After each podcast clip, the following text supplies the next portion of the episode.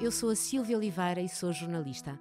Sejam bem-vindos ao De Propósito, um podcast de entrevistas de vida no qual se contam histórias com significado, íntimas e cruas, que nos ajudam a entender a parte mais profunda de quem somos. A história de um é a história de muitos e por isso estamos aqui. Nas palavras e na narrativa dos outros vemos pedaços de nós, aquilo que não sabemos que nos falta e o que nem sempre temos a coragem de dizer. É esta a intenção de cada conversa com cada um dos nossos convidados. Poderão enviar-me as vossas sugestões e dizerem-me o que sentiram para o e-mail de propósitopodcast.gmail.com. Para ela, ser-se bonita é ser-se boa pessoa, não é ser-se alta ou baixa ou magra ou gorda. E é isso que ela mostra todos os dias nas suas redes sociais. Uma mulher de 33 anos, linda, morena, olhos verdes, altíssima, tem 1,77m, cheia de entusiasmo e de empatia pelos outros. E gorda. Uma palavra que já lhe pesou muito, mas que com o tempo foi ganhando a ligeireza do seu significado. Um adjetivo como tantos outros e que não define por si só uma pessoa. Ela é autêntica, muito doce e uma pessoa de causas que se levanta todos os dias com um propósito, o de mudar mentalidades. Para isso, conta com a sua experiência de vida. Acabou de vez com as dietas, venceu uma depressão e agora é capaz de ensinar aos outros que o amor próprio e a autoconsciência são a base de uma vida saudável e que isso não depende de um tipo de corpo estereotipado e convencionado como bonito pela sociedade e pelos média. Ela é de Aveiro, primeiro experimentou direito, mas acabou por se licenciar em línguas e relações empresariais. Hoje trabalha no mundo da moda e do digital.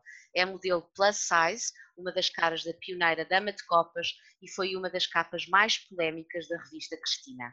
Olá, Catarina Corujo, bem-vinda ao propósito. Obrigada. Olá, gosto tanto de ter aqui à conversa, obrigada. é um gosto enorme estar aqui. Eu hoje vou, confesso, uh, vou ouvir-te, uh, vou ouvir tudinho ainda com mais atenção. Vamos ouvir, obviamente, as histórias da tua vida, porque este é um podcast de entrevistas de vida, mas a tua vida e as tuas experiências colam-se muito à minha experiência pessoal. Pois, tal como tu, eu também vivi em dietas, numa luta muitas vezes dura para ter um corpo magro e bonito, segundo os padrões que nos são impostos todos os dias, uh, das mais diversas formas. E espero seguramente aprender muito contigo. Tenho a certeza que muitos dos que nos ouvirem uh, poderão inspirar-se em ti e no fundo é esse o propósito desta conversa. Obrigada, eu sinto a responsabilidade, até porque eu própria ainda estou no processo e eu acho que ninguém chega a uma meta final, é um processo para toda a vida. E vamos com isso, olha, espero estar Vamos! Há uma frase, uh, vamos, já vamos à tua infância e uhum. a, todo, a toda a, a fase, a tua primeira fase de vida, mas uh, vamos começar por uma frase uh, e que eu acho que é muito libertadora, uh, mas que eu acho que não é fácil de se dizer, pelo menos na minha opinião, que é eu não estou gorda, eu sou gorda. tu concordas com isto? Sem dúvida alguma, sem dúvida alguma concordo. E isto tudo uh, iniciou-se porque eu li um livro onde um capítulo falavam sobre a nossa inner bitch, que toda a gente tem. Sobre a é nossa quê? Vozinha. Inner bitch, é o ah, que a autora inner chama. Sim, sim, inner bitch. E toda a gente tem, na verdade, independente, é transversal ao, ao género, ao tipo de corpo, uh, toda a gente tem, que é aquela agora que se fala muito e ainda bem, que é o síndrome do impostor Sim. E essa frase o, é só um reflexo daquilo que nós dizemos na nossa cabeça todos os dias. Eu falo, eu falo por experiência própria. O que eu, o que eu acabo por exprimir agora era o que eu dizia muitas vezes na minha cabeça, só que eu dizia de uma forma muito destrutiva. E eu dizia todos os dias: Tu és gorda, tu estás gorda, tu estás horrível, estás nojenta mas eu não dizia isto, não, não expressava para fora, eu dizia cá dentro na minha cabeça. Quando Era a tua inner bitch. Exatamente, portanto, eu acho que quando nós uh, trazemos, trazemos as nossas inseguranças ao de cima e nos responsabilizamos por elas e somos mais críticos sobre elas, acabamos por lhes ganhar poder e, e no final de contas essa tal inner bitch é só um cry for help e um grande pedido de ajuda de nós próprios a nós próprios. É um pedido de amor, é um, uma exigência do nosso espírito para nós abraçarmos a nossa criança interior, porque nós somos o resultado de tudo aquilo que nós passamos até hoje e não, não contrariando a importância que isso tem, porque eu acredito seriamente que tudo aquilo que nós passamos na vida um, é para o nosso bem, é para a nossa própria evolução e é um caminho individual. Isto já para não passar aqui para um âmbito mais, mais paralelo à conversa, que é o facto de nós escolhermos a nossa própria vida. Eu acredito Sim, muito nisso. Também. E quando, quando, entrei, quando entrei em contato com esta, com esta narrativa, com este tipo de, de pensamento, eu identifiquei muito, porque ajudou-me a trazer uma leveza à minha própria vida, sabes? Porque... Ou seja, no fundo, assumir, assumir a, a vulnerabilidade torna-nos mais fortes, não é? Sem uh, dúvida. É por isso que é importante uh, passar do eu estou gorda para eu sou gorda e não há problema nenhum nisso. Exatamente, porque assim, o que eu sou hoje não determina o que eu vou ser amanhã, não é? é uma construção para aquilo que eu vou ser amanhã.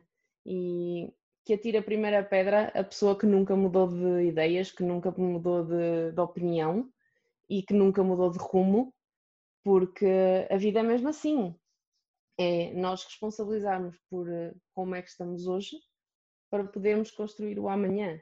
E eu acredito que nós assumirmos, pelo menos é o que eu sinto, eu acredito porque é o que eu tenho experienciado e Sim. é o que tem funcionado muito comigo, que é esta responsabilização. O facto de eu dizer que sou gorda uh, acaba por tirar um bocadinho argumentos àquelas pessoas que só me queriam, quiseram atacar, independentemente, atenção, eu quando digo ataque, é a forma como eu recebi.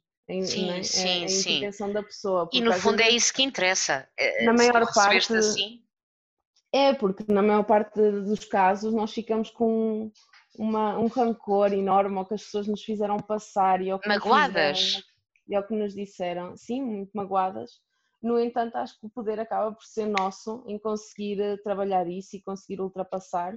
Portanto, quando alguém me diz és gorda, hoje em dia, sim. eu respondo, e a novidade é. eu, eu, eu, já me enfrento, eu reconheço-me como.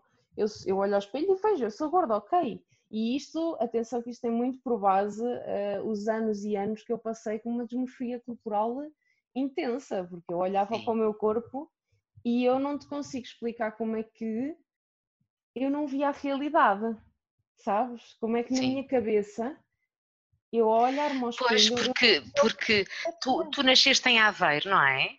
Sim, uh, sim. nasceste em Aveiro e uh, não foste aquela criança sempre gorduchinha e roliçantes, pelo contrário, não é? Não, mas sempre tive esse pensamento presente. Apesar de não seres. Apesar de não ser, exatamente. Daí a dismorfia, agora... a dismorfia corporal, exatamente, não é? Exatamente. Eu, no meu, eu acho que no meu pico de distúrbio alimentar, eu, eu tenho uma foto que eu, eu lembro-me dela, mas eu já não sei onde é que ela anda. E eu nem sei se na altura a apaguei, porque eu lembro-me como me sentia na altura e era uma fotografia em que eu usava calça de cintura descida, via-se os ossos da, da anca, da anca via-se os, os, ossos aqui do, agora está da clavícula também, via-se tudo. E eu, uh, foi o pico das minhas dietas, do meu distúrbio alimentar, de tudo, eu sentia-me muito mal comigo própria. E eu, Tinhas que idade? Eu tinha 18 anos. 18. Vamos a, ao princípio de tudo. Nasces em Aveiro, Sim. és filha Sim. única? Não, tenho um irmão mais velho. Um irmão mais velho. E hum, como é que, é, como é que era a tua infância? Uh, foi passada em Aveiro? Sim, sim, eu sempre, sempre estive em Aveiro até ir para a universidade. Uhum. Uh, a, a, minha família, a parte dos meus avós, já, já se dispersa mais, porque por isso é que eu tive tantos momentos em Santarém, na parte do meu pai, uh, os meus bisavós eram de Santarém.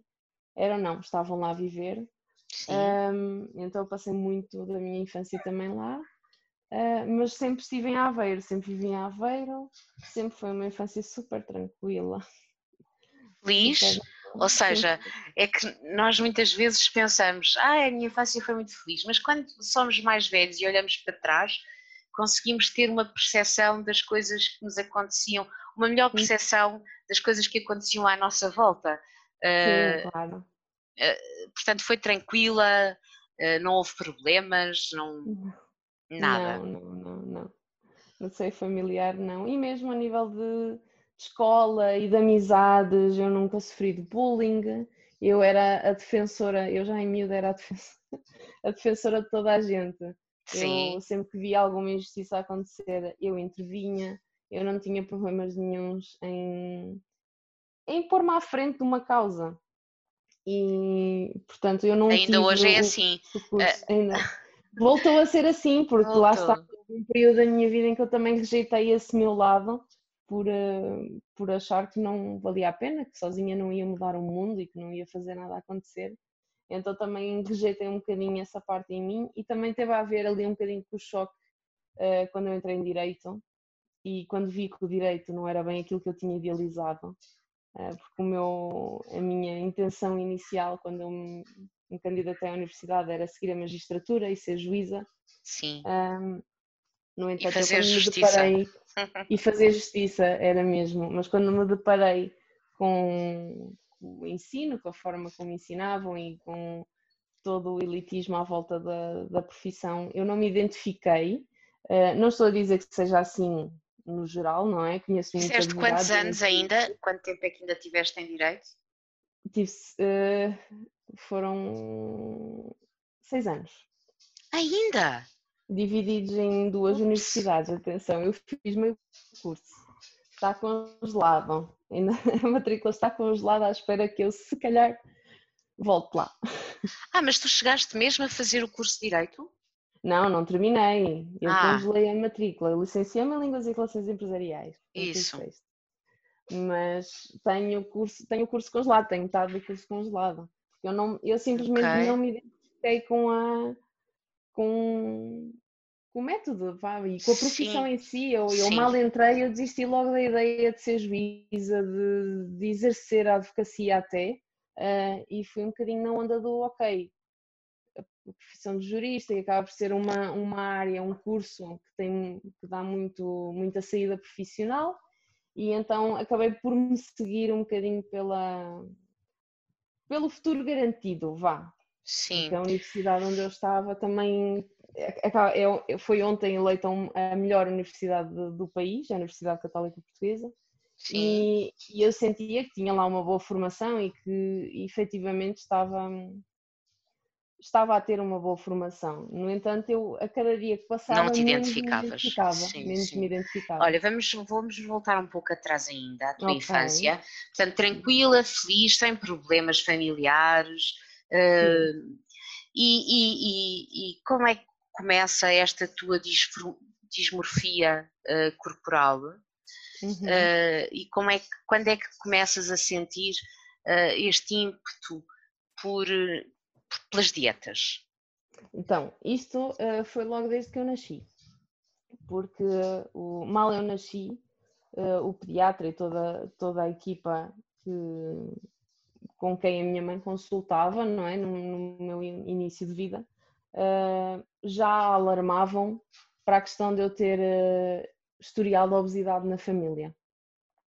E então, sim, pronto, eu tinha, a parte do meu pai tem um historial de obesidade, e então já alarmavam uh, a minha mãe para o caso de eu ir a sofrer disso tudo e que ia ter imensos problemas cardíacos, mesmo em jovem, e eu, atenção, eu não tinha excesso de peso na, infância. Pois, mas porquê? Não. Porque tinhas nascido grande? Porque és alta ou nasceste? Sou alta, eu nasci com 52 centímetros. Sim, mas mesmo ah, assim também não é muito. Não é, não é. Eu não nasci assim, eu, eu ainda aqui há tempos fui ver a minha cédula de pessoal e, e fui ver as informações que lá estavam para perceber será que pá, queria entender melhor o meu percurso já desde criança. E Sim. principalmente quando tive esta conversa com a minha mãe, que a minha mãe me explicou que todo, toda a equipa de saúde com quem ela consultava alarmava muito para esta questão. E então também acabou por um, uh, semear um medo na minha mãe, não é? Claro. Uh, e aí eu entendo perfeitamente. Ninguém merece ter um filho e de repente... Claro, e a veia maternal de eu quero proteger a minha filha do mal que existe, não é? Claro. e, e, todos os riscos estão associados a, uma doença. Uh, pronto, e então isto lá foi semeando na minha mãe e por consequente, não é? Uh, também foi semeado em mim, obviamente. E então eu sempre me senti um bocadinho desajustada, porque eu sempre fui uma criança muito alta. Eu já na, primeira, na primária era a mais alta de toda a gente e eu nunca tive problemas com o facto de ser alta. Acho que se calhar ali no, no ciclo, já para o fim do ciclo, ali no, no oitavo, nono ano, eu já me sentia um bocadinho mais, mais uh, retraída por ser mais alta do que toda a gente, mas nunca foi algo que me condicionou muito. Sim. Um, o que me condicionava mais era efetivamente eu ter uma estrutura larga, até porque a minha mãe é muito é magrinha, é muito elegante e, e então também no geral as pessoas comparavam muito a ela. Claro. Uh, estavam constantemente a dizer, ai, tu sais é o pai, tu sais ao lado do pai. E, e, e eu agora analiso, e eu na altura também achava que isso era uma coisa negativa. O facto de E, e o teu pai é gordo ou é uh, alto? Não, tem a, tem a estrutura que eu tenho. O meu pai Sim. não é gordo. O meu pai e o teu irmão? o meu irmão tem, tem as, uh, a feição da minha mãe. Também é Pronto. é magrinho, também tem uma estrutura fininha. E pimba, as pessoas passavam a vida a fazer comparações. A fazer e... comparações, até que cheguei a um ponto. Eu lembro-me de ser novinha e quando as pessoas me diziam, ai, és parecida com o teu pai, eu levava isso a mal. Sabes? Porque eu já tinha Sei. essa conotação. Eu própria agora digo, eu fogo, ainda bem que eu sou parecida com o meu pai. O meu pai é um traço de homem uh, incrível. E...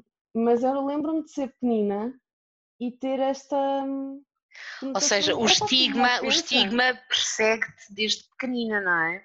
Sim, porque a minha mãe é, é muito linda, sabes? E é, é muito padrão, é o, é o, padrão da sociedade. Sim. Então as pessoas, e eu entendo isto que não vinha de um, de um fundo de maldade. Eu agora consigo entender isto, até porque lá está, é a tal responsabilização pelo, por ti, por quem tu és. Sim. E, e nós, quando estamos na formação da, da, nossa própria personalidade, acabamos por apanhar muito que, o que as pessoas nos dizem, é normal. E, e é normal, é normal e é difícil uh, não ligarmos ao, às opiniões dos outros, não é? Claro. Sobretudo claro. nessa agora, fase. Ainda hoje, mas sobretudo nessa seja, fase. Agora acredito que seja mais. Uh, menos difícil, vá, do que era na altura. Agora, eu quando tinha os meus 12 anos, não havia cá esta um, abertura nas redes sociais e nos mídias, não havia nada disto, não é? O, o role model na minha altura era, eram as top models, as Naomi Campbell, as é, Heidi Klum, depois veio Paris Hilton. Eu lembro-me de ter uh, o meu. Lembras-te do screensaver dos computadores? Sim. Passavam assim imagens? Sim. E eu só tinha fotos da Paris Hilton lá. Trincas espinhas, super magrinho e não tem umas, nem sequer a estrutura óssea dela, dela tem alguma coisa a ver com a minha. Nada, não tem nada a ver, nada. Sim. E então eu tinha ali aquela inspiração, porque sim, eu também imprimia fotos das minhas inspirações, eu ia à internet ver as medidas delas e escrevia numa tabela com as minhas e comparava. Um, e então isto já muito nova, né? tinha os meus 12, 13, 14 anos. São comportamentos que tu estás a adquirir muito obsessivos e muito destrutivos. Sim. Então isto tudo, né? então acabou por ser ali um, uma influência da, e eu vou dizer ignorância de, dos profissionais de saúde que acompanharam a, né, a minha a tua infância e adolescência, sim. E, e depois também esta ideia errónea da sociedade de que uma mulher tem que ter um corpo mais de menina, quase de menina, sabes? Sim. Uh, porque eu, eu, é engraçado que eu tenho a estrutura do meu pai, mas eu tenho a cintura da minha mãe. Eu tenho uma cintura muito fina. Pois e, é. E então eu, eu quando vim, né, eu nasci em 87 e quando desenvolvi, eu era um corpo que eu não via na escola. Ninguém tinha um corpo como o meu. As minhas amigas eram todas E o que é que isso pequenas. provoca, apesar de não ter sido alvo de bullying, o que é que uhum. provoca essa sentir-se tão desenquadrado, tão diferente dos outros, o que é que o que é que te causou? acaba por causar, eh, tu acabas por te hostilizar a ti própria, né? então eu deixava de pôr o dedo no ar na escola porque eu não queria atenção dirigida a mim, eu não queria ter que falar para toda a gente ouvir. Eu cheguei a desistir da catequese, mesmo por causa disso. Quando me faziam uma pergunta, eu dava-me brancas, eu não conseguia falar. Sim. Zero. Eu não queria que as pessoas olhassem para mim, não queria ser o centro das atenções. Era vergonha? Ou seja, existia um, um, um, um, sentimento de vergonha de ti própria? Eu, eu não, não sei se seria um, sentimento de vergonha. Eu acho que até, até poderia ser, não assim uma escala muito grande, mas Sim. eu acho que seria aqui mais um sentimento de inferioridade Sim. por não, não fazer parte de. e uma exclusão de mim própria. Eu acho que eu olhando para trás fui eu a pessoa que mais me fez bullying a minha vida toda. É verdade, sim, pois eu percebo. Um, e então, isso quando eu digo eu não sofri de bullying, eu, eu, eu sofri de bullying, mas foi de mim para comigo. É verdade. Um, é verdade, porque eu própria, eu, eu estou, eu disse, não é? Eu estou a dizer que é verdade, porque é verdade para mim também. Uh, percebo o que estás a dizer, sim. E mesmo hoje em dia, isto ainda fica, não é? Que são ali, são ali nos anos críticos em que tu estás a formar a tua personalidade, então todos os comportamentos que tu adquiriste é? e todas as crenças que tu adquiriste nessa altura, eu acho que no meu caso são, são comportamentos que, e crenças que me, entre aspas, assombram um bocadinho. Sim. Porque muitas vezes eu tenho que os combater e felizmente agora já tenho as ferramentas. Sim. Achas que foi isso que levou uh, aos teus distúrbios alimentares, à bulimia, à compulsão? Sem dúvida alguma, sim. E como é que tudo passado em segredo? Atenção, todos os meus distúrbios alimentares foram passados em segredo. Um, uh, isso quer dizer que. Uh, sozinha, às sozinha. Ninguém sabia, não é? Não, não, não. não, não. Um, Mas sem dúvida, era uma rejeição. Eu tive fases em que dava murros à minha barriga. Uh, não porque eu odiava o meu corpo, sabes? Era, eu acho que cheguei ali uma fase já de frustração, de desespero, porque as pessoas diziam que estava algo de errado com o meu corpo, mas eu olhava-me ao espelho eu não desgostava, eu simplesmente sabia que tinha que ser outra coisa. Já era uma verdade que eu tinha como garantida. Aqui não interessa, é a tal história que agora muita gente que quer contrariar esta, esta minha filosofia diz é indiferente se tu te sentes bem ou mal. O que interessa é tu uh, corresponderes a um determinado padrão que para a sociedade é considerado o saudável. Pois aquilo que tu no fundo desejavas era mudar, uh, não aceitando aquilo que, que eras e, e, e, nós sabemos hoje que só podemos mudar alguma coisa depois de aceitarmos aquilo que somos, não é? E quando te uh, responsabilizas, que eu sempre quis mudar só para agradar, eu só, quis, eu só quis mudar para agradar, e para calar, nem era para agradar, era para calar as tipo, pessoas. Tipo, deixem-me pararem... sossegada, deixem-me em é, paz. Sim, exatamente. Uh, antes dos distúrbios, porque tenho a certeza absoluta uh, que as dietas que experimentaste te levaram a isso. Uh, Lembras-te de quando fizeste a primeira dieta? Eu não sei se foi a primeira, sinceramente. Eu tenho lembrança da prim... a primeira dieta que eu me lembro uh, foi com uma mesoterapeuta que sinceramente já nem sei o que é que isso quer dizer. Acho que é umas e... agulhas. Pronto, não mas é? ela mas não agulhas... era mas não era nada disso. Ah. Ela autodenominava-se como um, mesoterapeuta e eu até vou ver aqui porque aquilo era uma marca que se chamava Protifast, se bem me recordo, vou ver se ainda existe, que eram basicamente uns, uns pós que tu punhas num shaker e consoante a quantidade de água que tu punhas, ficava uh, ou batido ou sobremesa e depois tinhas uns salgados que eram sopas e eu fiz isto nos meus 12, 13 anos. Sim. Exatamente, são, é um regime proteico, basicamente, em Sim. que eu só comia daquilo. Tinha assim Nada mais. Gigante, Aos 12, 13 anos começa a tua primeira experiência com as restrições, com as dietas restritivas. Exato. Eu só comia daquilo, eu não podia comer mais nada. Era, era pôr o pozinho no shaker, pôr a, a quantidade de água, pequeno almoço, lanche, almoço, lanche, jantar. E perdias peso? Só aquilo. Eu lembro-me que fui ao fim de um mês e tinha perdido 5 quilos. E é assim, eu nem sei o que é que estava a passar, não é? Porque eu um mês só com aquilo seria de perder mais. Sim. Não é? Porque eu só estava a pôr pó com água para dentro do meu corpo. E mesmo assim só perdi 5 quilos. Claro que depois havia aqui uma, uma conotação muito negativa, porque quanto eu perdesse, nunca era suficiente. Estava sempre mal. E então havia sempre, nunca houve uma celebração dos quilos perdidos. É, aquilo, depois chegou a um, uma fase que já era cíclico. Ah, perdeste, ok, perdeste 2, 5, tens de perder mais, não chega, tem que ser mais. Se é que não vais desistir. Sim, depois já tinha esta conversa. Claro, porque, porque as dietas, quem, quem, passou por várias dietas uh, sabe o que é que é a sensação de frustração de as dietas não darem certo, não é? Claro, e depois é tudo, tá, tá, acaba por estar tudo interligado, porque chegas a uma fase em que já tens saudades da comida.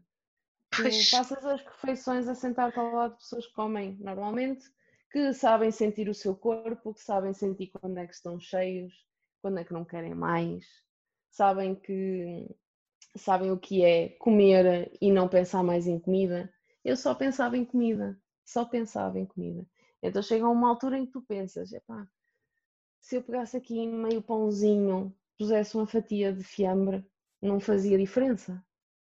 E tu é? quebras a dieta às escondidas para comer um meio pão com fiambre.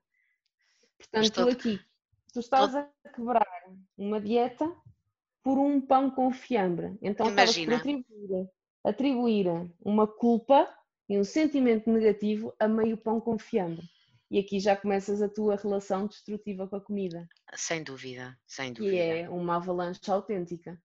E depois vem, e depois vem então, quer dizer, no fundo preparou-se todo o terreno para que chegada à altura uh, uh, dos 18 anos, mais ou menos, não é? Quando, quando entras para a faculdade em Coimbra, uhum. uh, que, que comeces a viver sozinha a bulimia e a compulsão alimentar. A bulimia já tinha vindo antes. Okay. Porque a bulimia já veio ainda na fase de, de não foi pré-secundário até, porque hum, lá está, isto virou um ciclo vicioso do primeiro era, um, era meio pão com fiambre, mas depois já passa para outras coisas, já é uma bolacha, duas bolachas aqui, depois já, tu como já estás a falhar, tu vais falhar com as comidas que são mesmo proibidas. E quando falhas, gera aquele sentimento de culpa, de frustração, de angústia, de raiva por ti mesma e pensas já está tudo perdido e já. E pimba, vai o pacote de bolachas. Vai, exatamente, perdes o controle autêntico. Claro. Deixas de conseguir ouvir o teu corpo, deixas de conseguir sentir o teu corpo e de aproveitar a comida. Já nem, eu lembro-me de comer e nem estar a sentir o sabor da comida. Estar a comer só por comer. E este sentimento chegou ali a uma fase, felizmente não foi muito tempo. Eu, eu, eu, acho que às vezes nós temos, mesmo nas, nas fases piores, tens ali uma estrelinha. Também um, acho. Porque não, não durou muito tempo. E a ser um bocadinho mais gráfica, a última vez que eu fiz uh, foi quando vomitei sangue. E um, aí assustei-me e parei. Sim. Foi a única coisa que precisei para parar só que a compulsão continuou. É? E, e estamos, estamos a falar dos 18 anos, início do curso antes, de Direito? Antes, ah, antes. antes. Esta fase bulímica foi antes, foi ali nos okay. 15, okay. por aí. Entretanto, eu continuava na mesma com, com um corpo normalíssimo, convencional, mas Sim. na minha cabeça não o tinha. Sim. Porque eu sempre fui muito alta, então eu lembro-me perfeitamente no sétimo ano eu já não entrava num 40, num 40 da Berska. Pois. E então até, até me lembro, porque, e atenção, eu hoje sei que tudo aquilo que eu passei foi o melhor que toda a gente sabia fazer. E então lembro-me na altura de só entrar num 42 de umas calças que eu adorava da Berska e a minha mãe não as comprar, porque eram um 42 e eu não podia estar a vestir um 42 no meu sétimo ano.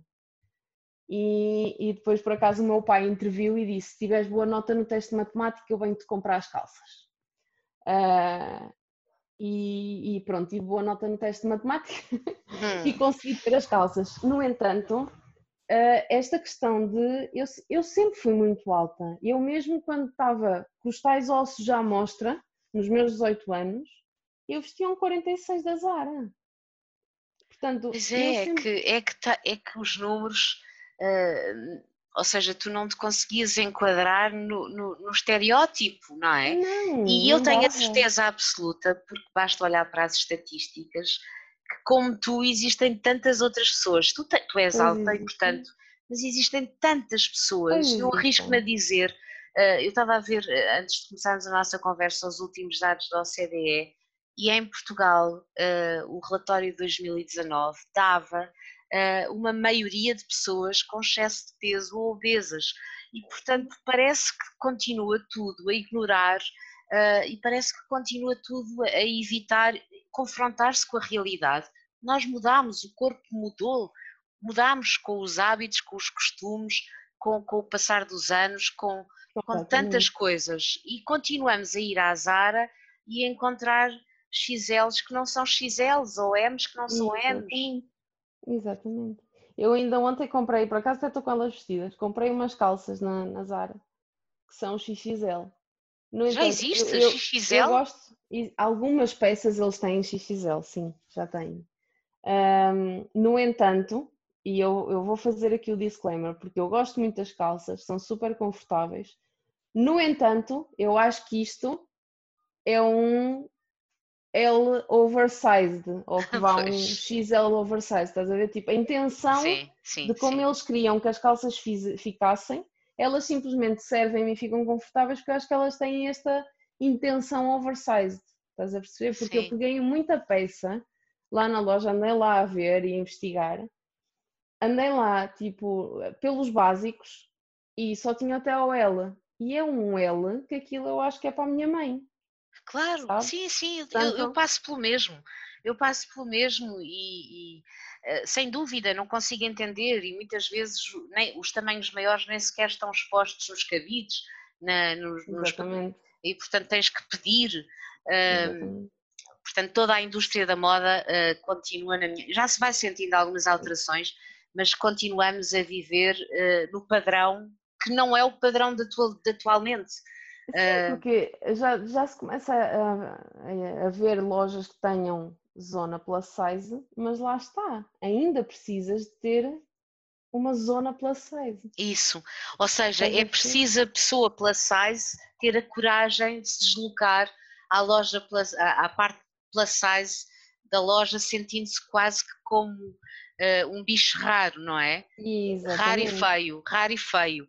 Exatamente. Porque, porque se associa uh, sempre a gordura, os gordos são feios, não é? Uh, pelo menos eu acho que, que existe essa, essa convicção generalizada e errónea. Uh, sim.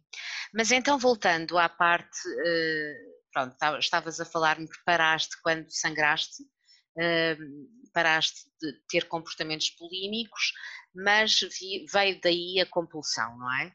Uh, e, que viveste esse período todo em silêncio, portanto, em, em solidão. Um,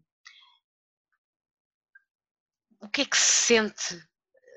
Eu sei, porque tenho compulsão alimentar uh, e estou a tratá-la. O que é que se sente? Explica a quem nos está a ouvir uh, o que é que se sente e o, o que é que leva a esses comportamentos. É assim, no meu caso, eu acho que cada caso é diferente. Sim. Uh, no meu caso, era literalmente por aborrecimento. Tédio. E era, a, e era a minha companhia. Porque para mim, ir cozinhar ou ao simples ato de comer era uma forma de eu nem sequer estar em contato com a realidade que me magoava tanto. E aqui já foi na universidade, porque foi foi aí o meu boom, foi eu ter uh, entrado numa universidade e num curso com que não me identifiquei. Um Além de teres mudado de cidade. Mudei de cidade, mudei, né? tive a forma, todo o ensino era completamente diferente. Um choque uh, académico ridículo, porque eu entrei com média de 16 na universidade e a minha primeira nota foi um 1. Hum. Um 1, exatamente, Sim. a economia política. E, e eu não sabia o que é que estava a fazer de errado, eu não me conseguia, eu na altura eu tinha iniciado uma relação durante o verão, antes de entrar na universidade, não, eu não bebia, não fumava, eu não tinha assim, eu não, não tinha assim grande gosto pela, pela noite, pela vida boémia, eu não tinha assim grande gosto por isso. E eu cheguei a Coimbra e Coimbra é muito isso. É. Um, e não me identifiquei, sabes? Então um, tudo que as pessoas à minha volta faziam eram coisas que não me interessavam propriamente. Então tive ali um choque um bocadinho de eu não pertenço aqui. Sim. Uh, eu não acho, eu não acho interessante as coisas que elas fazem, eu não acho piada as coisas que elas dizem, não, as observações que fazem e já e, e havia muito esta conotação do, do culto do corpo já. E eu já na altura já me queria afastar disso. Uh, não consegui ter ninguém, e nem eu tinha a própria consciência daquilo que estava a sentir. Uh, eu lembro-me da primeira noite que eu fui a um bar com umas amigas minhas, que até eram amigas daqui de Aveiro. Sim. Uh, eu em pleno bar, do nada, desatei a chorar. Mas a chorar com. Mas já a modo ataque de pânico, que eu nunca tinha Sim. tido. Eu tive os meus ataques de pânico em Coimbra. Um, sozinha e também tive que acalmar a mim própria e pôr-me num estado mais calmo a mim própria. E este, o meu processo acabou por ser sempre muito assim solitário, porque eu acho que tem a ver com esta minha veia um bocado mais curiosa e mais de. Eu tenho uma veia maternal muito forte. És caranguejo. Uh, sou. eu também.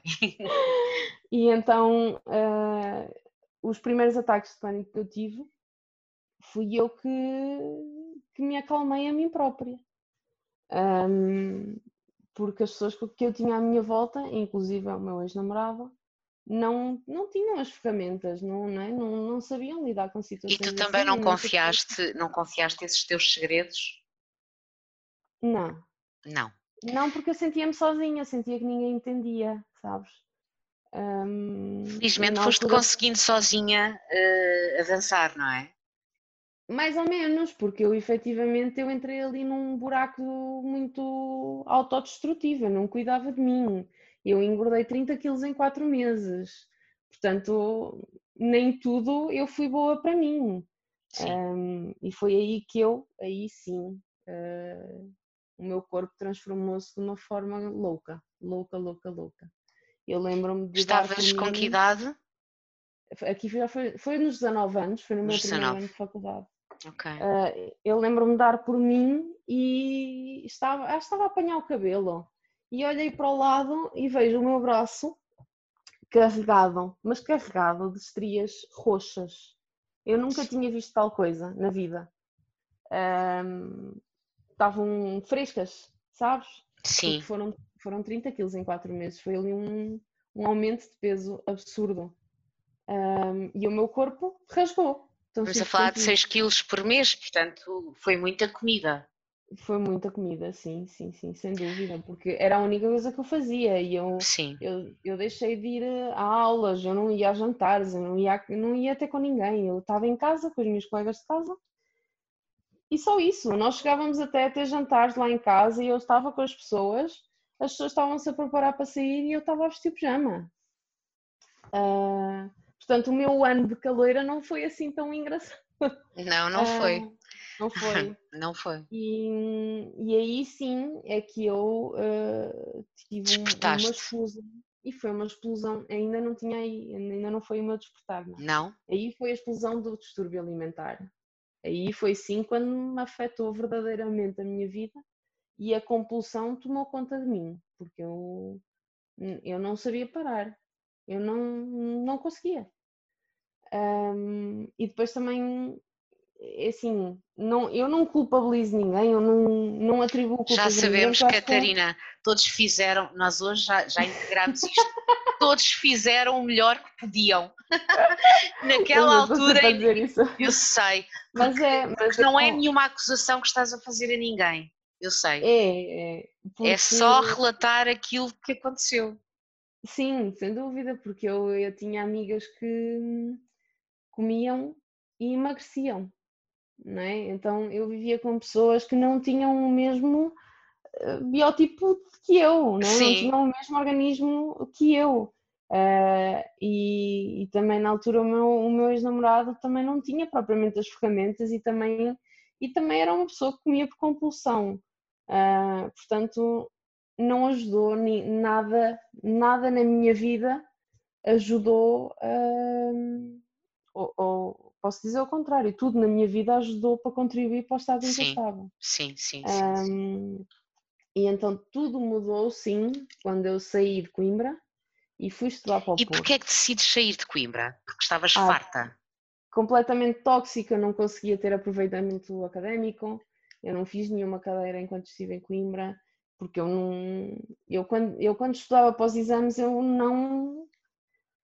Eu não conseguia entender, houve ali um choque do passar do secundário para a universidade, que toda a gente conhece, que tu tens sim. que mudar completamente a tua sim, forma sim. de estudo, a tua forma de interpretar. Sim, um, e eu não, não me identificava com a forma como davam as aulas, não, não me identificava com os colegas, não tinha ali aquela partilha entre colegas sobre o que se passava, na, né? não, não tive essa vivência.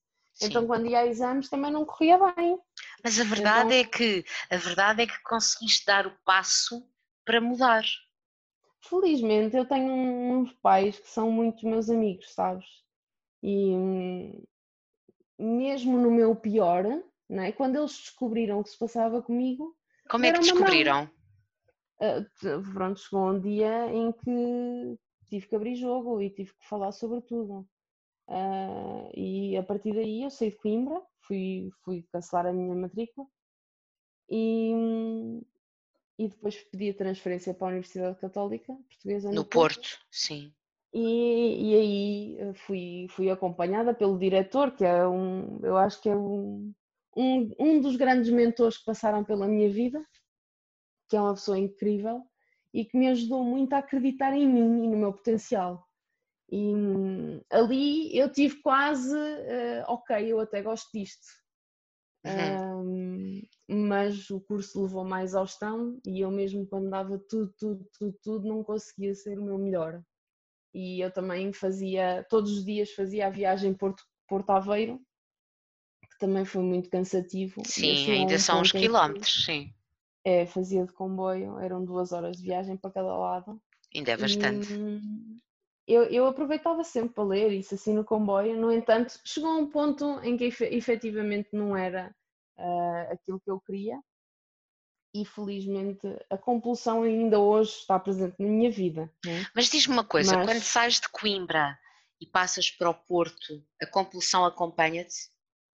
A compulsão está na minha vida até hoje ainda. Portanto, Sim, mas, mas é... acompanhou-te de forma, eh, ou seja, conseguiste aligerar um bocadinho aquilo que estavas a viver em Coimbra?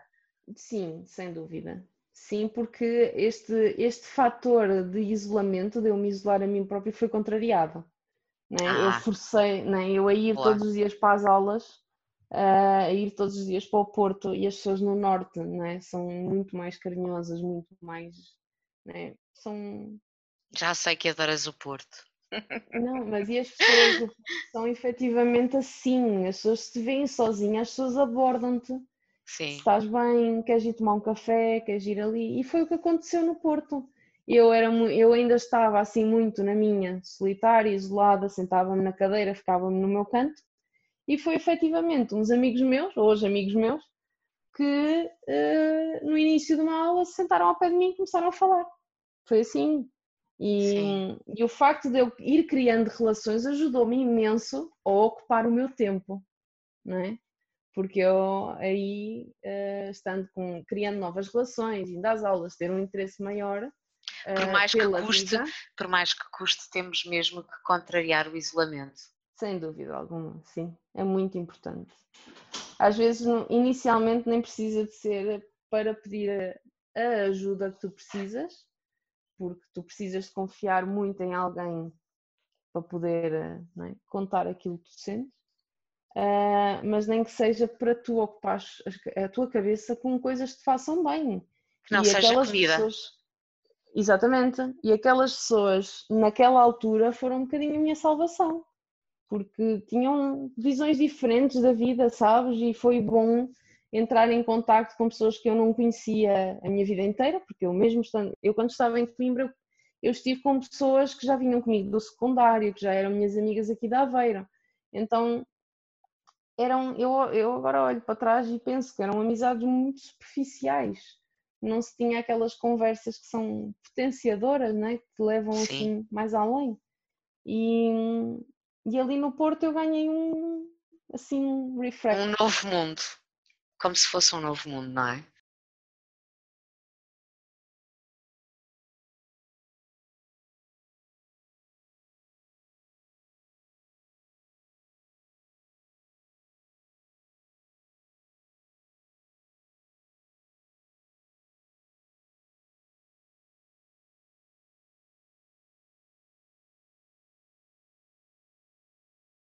Sim, o Porto acabou por ser eh, um, um refresh porque conheci pessoas novas, com ideais novos e, e, que me fizeram ver a vida um bocadinho diferente e acreditar também um bocadinho mais em mim. E que, porque aquela fase de depressão é, tu descredibilizas tudo, não é? tu deixas de existir, tu deixas de, quanto mais acreditar em ti, simplesmente só existes num corpo e mais nada. E nessa fase continuaste com dietas, Uh, ah, sim. Sempre. Constantemente, sim, sim. Eu estava constantemente uh, num ciclo de ficar super entusiasmada porque encontrei uma dieta nova e é esta que vai funcionar e, e depois entrar num ponto de, autossabotagem e esquecer por completo. Era sempre assim, era um ciclo de começar, uh, sabotar, desistir. Começar, sabotar, desistir. Começar, sabotar, desistir. Um, e sempre, foi sempre assim até aos meus 25. Vou dizer 25 foi pré. Não, 26, que foi pré eu ir de Erasmus. Portanto, pronto, foram dos, dos 12 aos 26. Aos 26. Sempre em dietas ioiô, ora engorda, ora perde peso, sim, ora engorda, sim, perde sim, peso, etc. E, e acompanhado da tal compulsão que, como tu dizes, é daquelas coisas que nos acompanha para o resto da vida, não é? Sim, uh, e que nós passamos a reconhecer uh, e a tentar uh, utilizar, como já falaste, ferramentas que entretanto vamos adquirindo para gerir essa compulsão. Mas estavas então, tu, tu entretanto mudas de curso. Exatamente. Eu fui para Aveiro, eu, eu saí de direito mesmo pela exaustão já, porque não, não me via a, a, a exercer profissionalmente a área e estava completamente desgastada. E como não era o que eu queria para o meu futuro, não valia a pena estar a investir em algo que me estava a destruir por completo. Então uh, transferi-me exatamente para Aveiro, para Línguas e Relações Empresariais, e foi neste curso, sim, que eu tive uma transformação de vida incrível, que foi quando eu desisti, quando decidi fazer Erasmus e, e fui para a República Checa. Escolheste a República Checa por algum motivo ou foi por acaso? Não, foi, foi, por, um, foi por um motivo muito simples, que era o facto de ser um, um país barato, porque eu, eu, eu só queria a experiência, sabes? Eu queria a experiência de ir para fora e, e estudar fora, porque se fosse preciso eu depois fazer melhorias cá, eu fazia.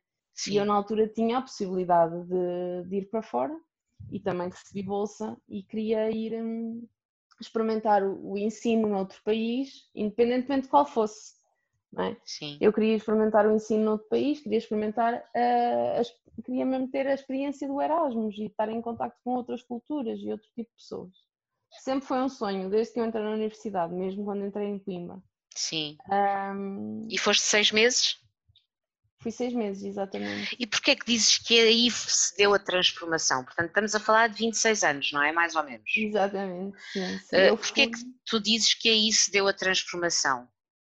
Eu, eu sendo muito sincera, eu só precisei das duas primeiras semanas para perceber que precisava de ficar sozinha e de dar-me mais valor nas relações que eu tinha seja, eu ao fim de duas semanas terminei uma relação de sete anos uh, e depois foi, o, foi ali um período de um ano até. Ou seja, tu, tu, tu sais para, para Erasmus e vais para a República Checa, ainda numa relação que durava há sete anos. E Exatamente. duas semanas depois de lá estares, pões um ponto final dessa relação. Exatamente. E porquê? Não foi o ideal, porque eu quando, quando, quando fui para, para a República Checa, havia a relação já tinha muito esta hum, dinâmica de habituação e de muita amizade e de muito companheirismo. Sim. Não havia aqui um fator amor, perdição para um parceiro para a vida. Sim. Da minha parte. E, mas eu nessa altura, eu quando fui, eu não tinha essa noção. Eu não tinha essa noção. Então nós, eu, nós separámos, né? eu fui para, para Erasmus, ainda na relação, com aquela com aquela cláusula de que iria ser bom para os dois e que quando eu voltasse em fevereiro fazíamos um ponto de situação se era o que nós queríamos para a vida. Uhum. Uh, não terminando a relação, porque eu não acredito em dar tempos nem nada disso. Eu acredito em respeito Sim. mútuo, em companheirismo e a minha relação, felizmente, sempre foi assim. E hum, eu mal cheguei lá e consegui concretizar um sonho, né, que era ir para fora. Uhum. Uh, eu, eu, fui muito feliz desde o primeiro dia.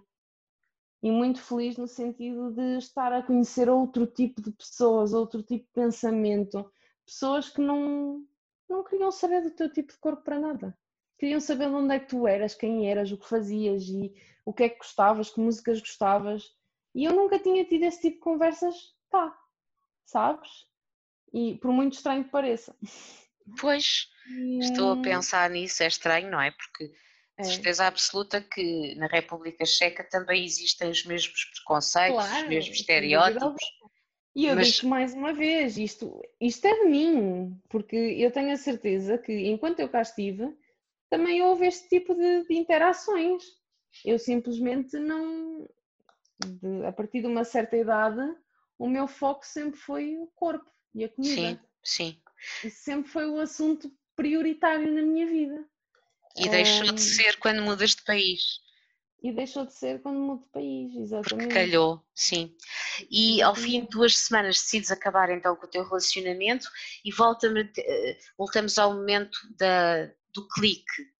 Uh, o que é que tu sentiste que te fez uh, dar aquele despertar? Eu queria saber quem eu era. Eu cheguei a um ponto em que eu eu não sabia o que era, eu já eu, quem eu queria ser, quais eram os quais era, qual era o percurso que eu queria ter, porque eu sempre fui uma, miúda, isto já a voltar pré-distúrbio, que, que, queria muito viajar e que queria conhecer as outras culturas, isso assim, e queria ter uma voz ativa e deixei de o ser. Uh, eu passei a ser muito introvertida, muito quietinha, muito caladinha, muito isolada, muito na minha. Sim. Uh, e quando eu fui para fora, parece que mexeu aqui, sabes? Aquela Catarina que estava aqui enterradíssima Sim. começou a, a brotar ao de cima. E, e foi aí o clique que me deu, sem dúvida alguma, porque a primeira, a primeira atitude que eu tive foi a que eu ainda hoje acho que foi a mais correta, foi terminar o relacionamento. Sim. Eu já não estava feliz, não era um relacionamento que me potenciasse, não, não era um relacionamento que me estimulasse a ser melhor pessoa, melhor profissional, uma cat dreamer. Sim. E, e então terminei a relação para ficar sozinha, literalmente para estar sozinha. E já se passaram sete anos e eu continuo sozinha. Uh, porque eu queria eu queria reaprender quem eu era. Sim. E Descobriste. Quem eu era com os meus amigos, quem eu era com a minha família, a relação que eu tinha com, com as pessoas à minha volta. E, e estou nesse processo. Eu acho que às vezes as pessoas uh, estranham mais por ser um, um processo que é para, para a vida toda. Pois e, é. E nós vivemos numa sociedade que quer resultados imediatos. Não e é nesse momento, sim, sim, é tudo para amanhã, mas e é nesse momento que mudas e que uh, acabas com as dietas e mudas a tua relação com a comida? Pronto, eu aí não conscientemente, não é? Porque eu fui para Erasmus e acabei por experienciar tudo o que eu ainda não tinha experienciado, não é? que, que era conhecer pessoas novas, estar à vontade, uh, beber uns copos, estar a ir a fazer viagens sem, sem sequer estar a pensar na, na hora de voltar, sabes? Sim. E então, uh, não conscientemente, né? porque eu permiti-me tudo. Eu, quando fui de, de, Erasmus, eu não queria estar a pensar nessas coisas e, e permiti-me tudo. Uh, entretanto, uma pessoa, quando, quando não acaba com um vício de forma saudável e equilibrada, uhum. troca-o. Sim, né? então, reincide. Exatamente, então eu fui descobrindo novos vícios, quer fosse no, no tabaco, no álcool, eu tive fases da minha vida, depois posteriores, um, que eram na mesma comportamentos destrutivos e, e, que me afastavam na mesma da realidade, né? principalmente o, o, álcool. E, e, então vivi ali o meu, vá, no, no, no, meu Erasmus vivi ali um bocadinho aquilo que, que não vivi no meu ano de caloira, vá. Sim. Na altura também não me identificava com, com isso. Uh, mas estar fora acaba por te dar assim uma liberdade diferente. Entendo. Independentemente de, ter, de seres uma pessoa consciente, consciente na mesma. Mas é, é verdade isso que tu dizes. Quando, quando a adição está presente, uh, e não é resolvida convenientemente ou de forma adequada, ela pode manifestar-se de diferentes formas. Uh, Sim, às vezes é o tabaco, é a droga, é o álcool, é a comida, é o sexo, é o jogo, enfim. Era o que eu ia dizer, porque tu, se tu não lidas com a origem, não é? Tu vais estar sempre a querer tapar o problema. Isso. E, e, e, acaba por ser na mesma um escape, tu só estás a substituí-lo, porque o problema continua lá. E pronto, eu tive esta, esta fase. Entretanto, quando voltei, uh, comecei a, a trabalhar e, e, fui trabalhar para Gaia, uh, enquanto acabava o curso. E aqui não há assim grande. Aqui eu já estava uma pessoa completamente diferente, porque eu quando vim de Erasmus eu era uma pessoa completamente diferente da pessoa que tinha ido. Diferente como? Uh, ai, com uma mentalidade muito mais aberta, com uma leveza de espírito completamente diferente, uh, mais receptiva, mais conversadora. Uh, acho que eu não, não, não, sei bem explicar, porque eu vi muito mais, eu vi mais leve. Acho que é a única forma de o facto de ter ido. Uh, eu acho que quando entrei no avião, porque eu fui sozinha. Sim. E foi a primeira vez que andei de avião. e eu, quando entrei no avião, eu parece que senti que a minha vida ia mudar. Que eu ia mudar. E, e agora olhando para trás né, e estar a recordar, uh, eu sinto mesmo que quando entrei no avião eu fechei um ciclo e iniciei um novo, uh, que depois começou a ter né, os seus, os, as suas consequências, né, o, o, fim da, o término da relação. Entretanto, quando voltei também terminei amizades que tentei, eu vinha muito mais, e, e acaba por ser isso, eu vinha muito mais consciente daquilo que sentia, sabes? E do que então, querias, talvez também, não é? Do que queria. E amizades em que eu nunca fui capaz de dizer que não, ou sempre me senti retraída de dizer como é que me sentia, eu já não era essa pessoa. Então já dizia o que é, o que, é que sentia. Eu já dizia que, olha, tu fizeste-me isto e fez-me sentir mal e senti-me triste por me teres feito isso. Então fui percebendo o tipo de amizades que eu tinha. Que eram amizades Sim. que não era, não havia Tóxicas. uma reciprocidade. Não havia Sim. uma reciprocidade e então hum, também não houve abertura para a mudança né? e para a evolução. E para... Eu tenho amizades que conseguiram subsistir a isso e que felizmente ainda hoje são, são amizades que eu, que eu mantenho e que consegui ter essa evolução, não é? E que evoluiu à medida que a minha personalidade também foi evoluindo e que me abri mais para o mundo. Um, e a tua relação eu... com o teu corpo continuava negativa? Eu acho que eu acho que não. Eu, foi, foi, foi a tal situação. Isto é para caminharmos, para caminharmos para a parte da aceitação. Porque sim, sim, sim, sem dúvida. que existiu e que eu queria que tu explicasses a quem nos está a ouvir e a mim também. Uh, como é que se constrói uma aceitação com um corpo que foge aos padrões e que durante uhum. toda uma vida tu perseguiste? Eu acho que quando, quando estive lá fora, o facto de eu ter conhecido pessoas que me elogiaram por coisas tão simples como o meu inglês, a forma como eu falava inglês, a forma como eu sorria, o facto de eu ser simpática. uh, eu, eu criei amizade já à base nisto, sabes? Então eu comecei a questionar-me. Espera lá que eu não sou só um corpo. Né? E que eu não sou só um, uma gorda que tem que estar de dieta. Eu também sou uma pessoa simpática. Sou, sou, dou bons abraços. Eu falo bem inglês eu desenrasco-me facilmente. Eu consigo ir a uma cidade uma vez e já saber orientar-me de carro. Eu tenho um bom sentido de orientação. Estás a ver? Isto foram coisas que eu fui sabendo, entre aspas, quando fui para fora. E coisas que tu eras e que não valorizavas e, e os outros não valorizavam. Sim. Exatamente. E foi preciso ir para fora para conhecer pessoas que eu acho que foram escolhidas a dedo, e eu acho que nós todos fomos escolhidos a dedo para nos encontrarmos naquela altura ao mesmo tempo, um, e foi aí que eu percebi que eu, fogo, eu também mereço ser elogiada.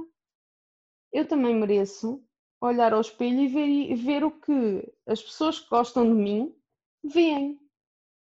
Porque depois há coisas que eu na altura não, não reparava, não valorizava, que eu se calhar dizia ao meu pai, olha, eu tenho bom sentido de orientação, e o meu pai, eu sei, mas nunca me tinha dito.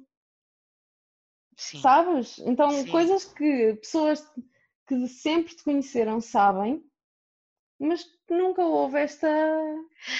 Como se, como se tivéssemos que ouvir dos outros para perceber aquilo que temos, não é? Porque lá está, eu também, eu também só só enraizei esta ideia de que tinha que perder peso e que o meu corpo não estava ok, porque as pessoas me diziam. Se Sim. as pessoas dizem, se as pessoas né, gastam o seu tempo a dizer, olha, precisas de perder peso, porquê é que também não gastam o seu tempo a dizer, olha, uma mulher muito inteligente?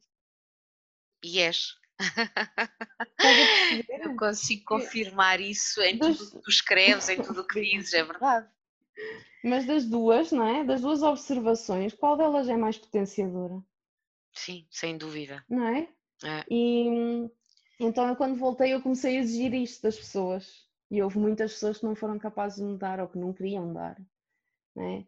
E isto também foi um processo de, é? de adaptação da minha parte, porque eu também houve fases que não consegui exigir aquilo que eu sabia que merecia mas aqui tu vais desconstruindo aos bocadinhos, não é? Nós somos umas cebolas autênticas que vais tirando as camadas. E quando tiras uma camada e pensas que já está fixe, não, descobres outra coisa que tens que resolver.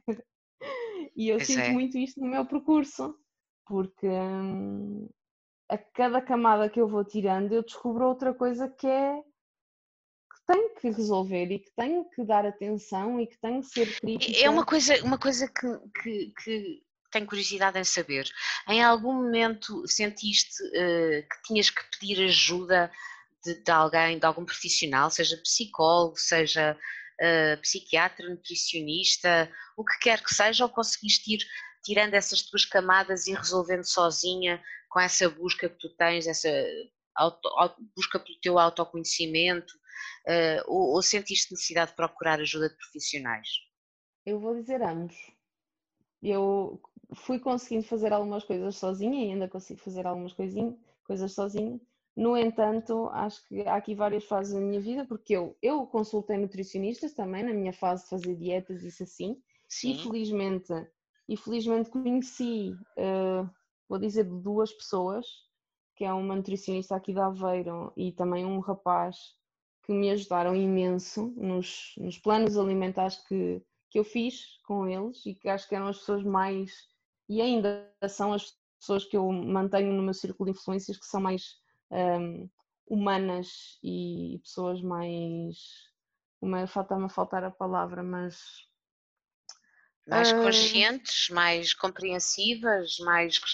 No fundo, o que sensatas. precisam é sensatas. Sensatas. Okay. sensatas, é a palavra que eu queria. Obrigada, Silvia. Um, mas, uh, mas lá está, este fator humanidade também é importante para o nosso crescimento, porque eu, eu cheguei a um ponto das dietas em que eu dizia, porra, eu já sei tudo e mais alguma coisa, porque é que eu não pego peso?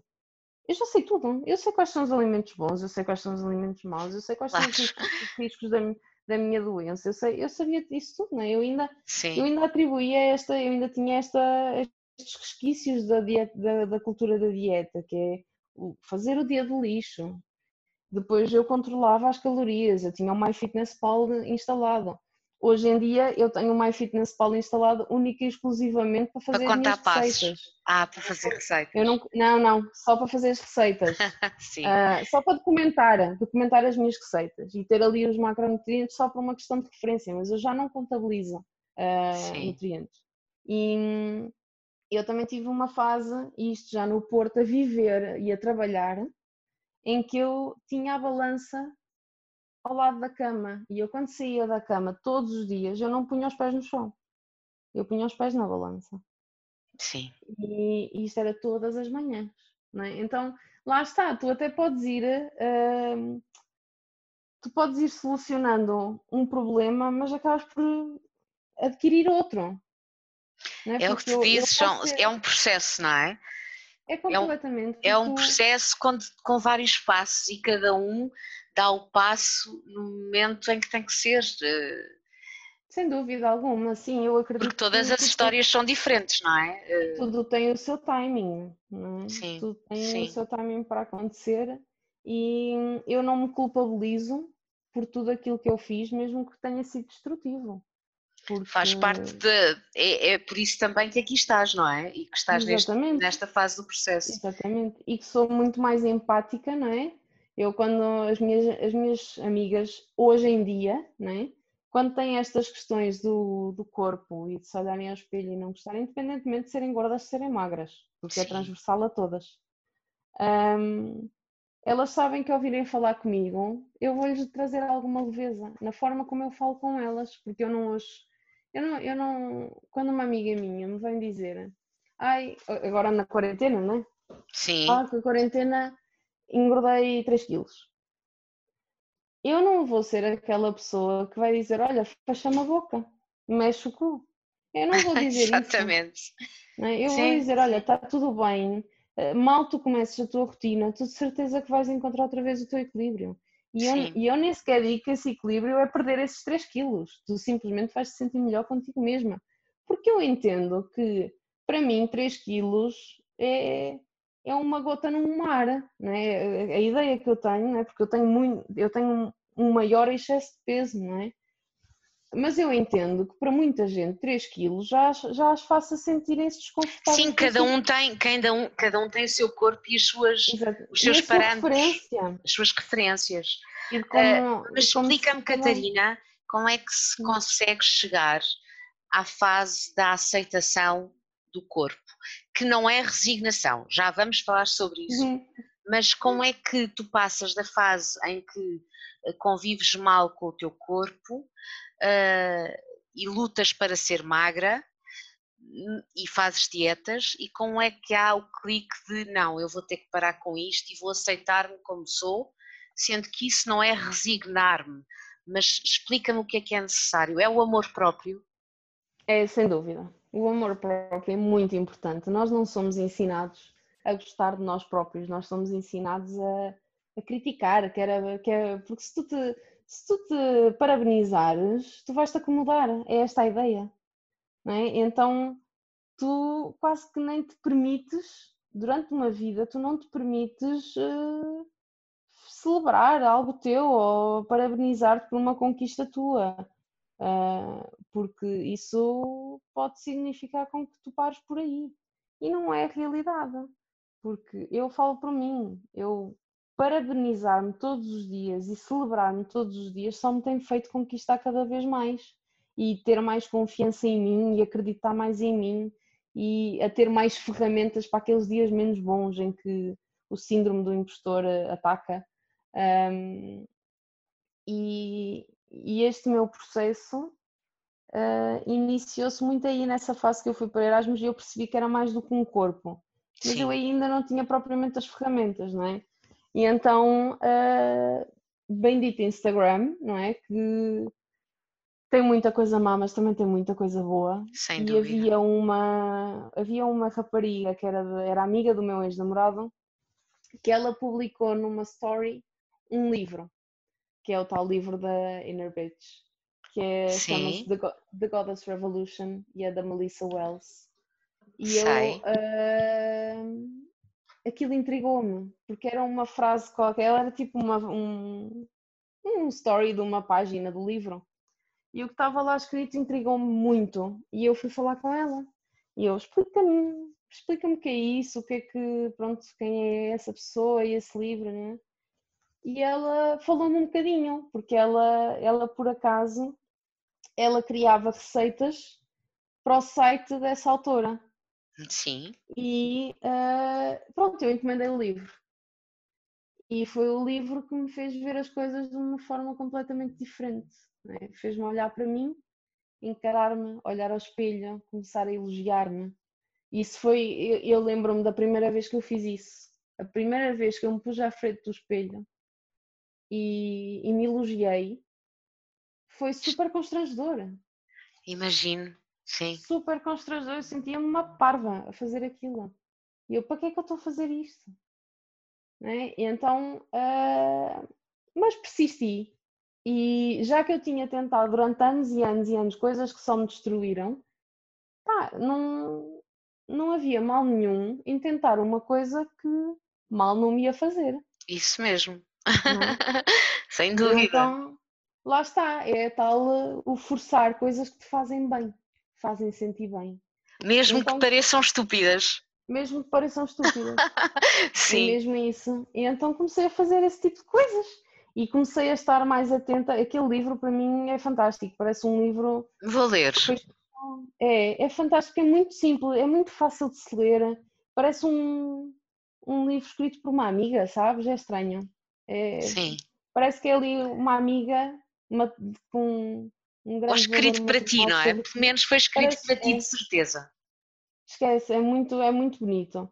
E então a base do livro é que nós todos somos umas deusas, não é? Então temos esta, esta veia, não é? A nossa sensual e nossa de, de empoderamento feminino, porque o empoderamento feminino é muito isso, é nós ah, sensualizarmos a nós próprias. Eu vejo muito assim, que é tu tocares em ti, sabes? E, e, e nós também acho que eu, eu pelo menos vejo isso com as minhas amigas e com muitas mulheres que eu conheço, que esta questão de tu tocares no teu corpo é estranha. Não é? Então tu Sim, eu acho que ainda talvez tu ainda sexualize muito isso em vez de Exatamente. sensualizar. Sim. Exatamente, e é uma coisa que é só para tu te conheceres, é para tu conheceres o teu corpo e saberes o que é que tens, não é? E tipo perceberes, não é? Porque eu, eu dei por mim a pensar, se me aparecer um sinal novo, eu não, eu não sei. Porque eu não olho para o meu corpo, eu evitava olhar para o meu corpo, eu não tocava no meu corpo. Fugias do espelho, aliás, não é? Completamente, completamente. E então ah, foi interessante sentir esta proximidade comigo mesma, porque hum, lá está, é a tal, é a tal questão de tu, se tudo aquilo que tu dizes a ti própria, não dirias à pessoa que mais amas, porque é que o dizes a ti? Pois, sem dúvida. É? é completamente contraproducente. Mas foi assim que começaste a gostar da- das tuas gorduras, do teu corpo desalinhado, dos padrões. Foi assim que. Não, Então, Eu acho que há uma ideia errada disto de gostar das gorduras e gostar do corpo e aceitar o corpo como ele está, como a, a tal designação, porque eu percebi que era mais do que um corpo, sim. eu não preciso de gostar de tudo aquilo que eu, que eu tenho no meu corpo. Eu não preciso, eu não sou obrigada a gostar de tudo. Eu posso querer mudar. Eu simplesmente aceito como estou, consigo ser, eh, ter carinho pelo meu corpo, consigo ter compaixão pelo meu corpo e não tenho necessidade nenhuma de o maltratar, mesmo que eu queira mudar.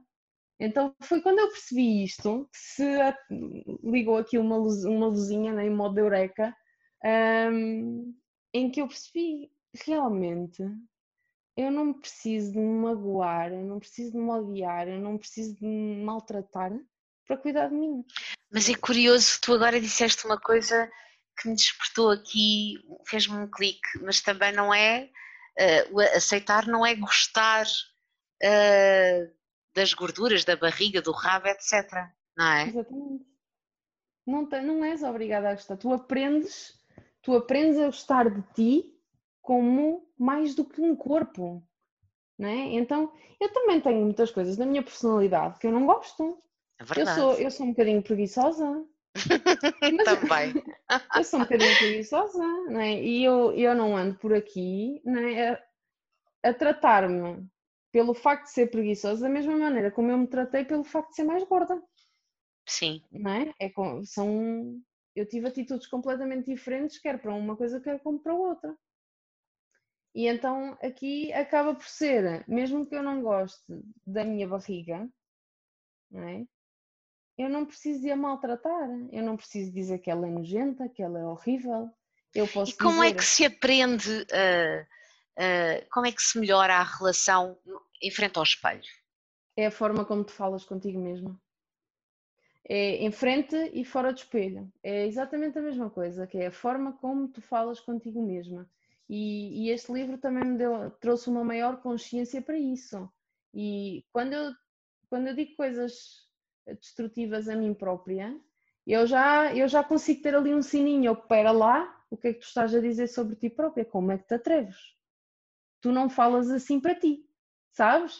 Então eu acho que entrei aqui num, num modo de autodefesa, não é? de me defender a mim própria. Sim. Da mesma maneira que eu em miúda era a defensora dos outros e a, e a lutadora para com as, as injustiças, neste momento eu faço exatamente a mesma coisa, mas no primeiro patamar estou eu.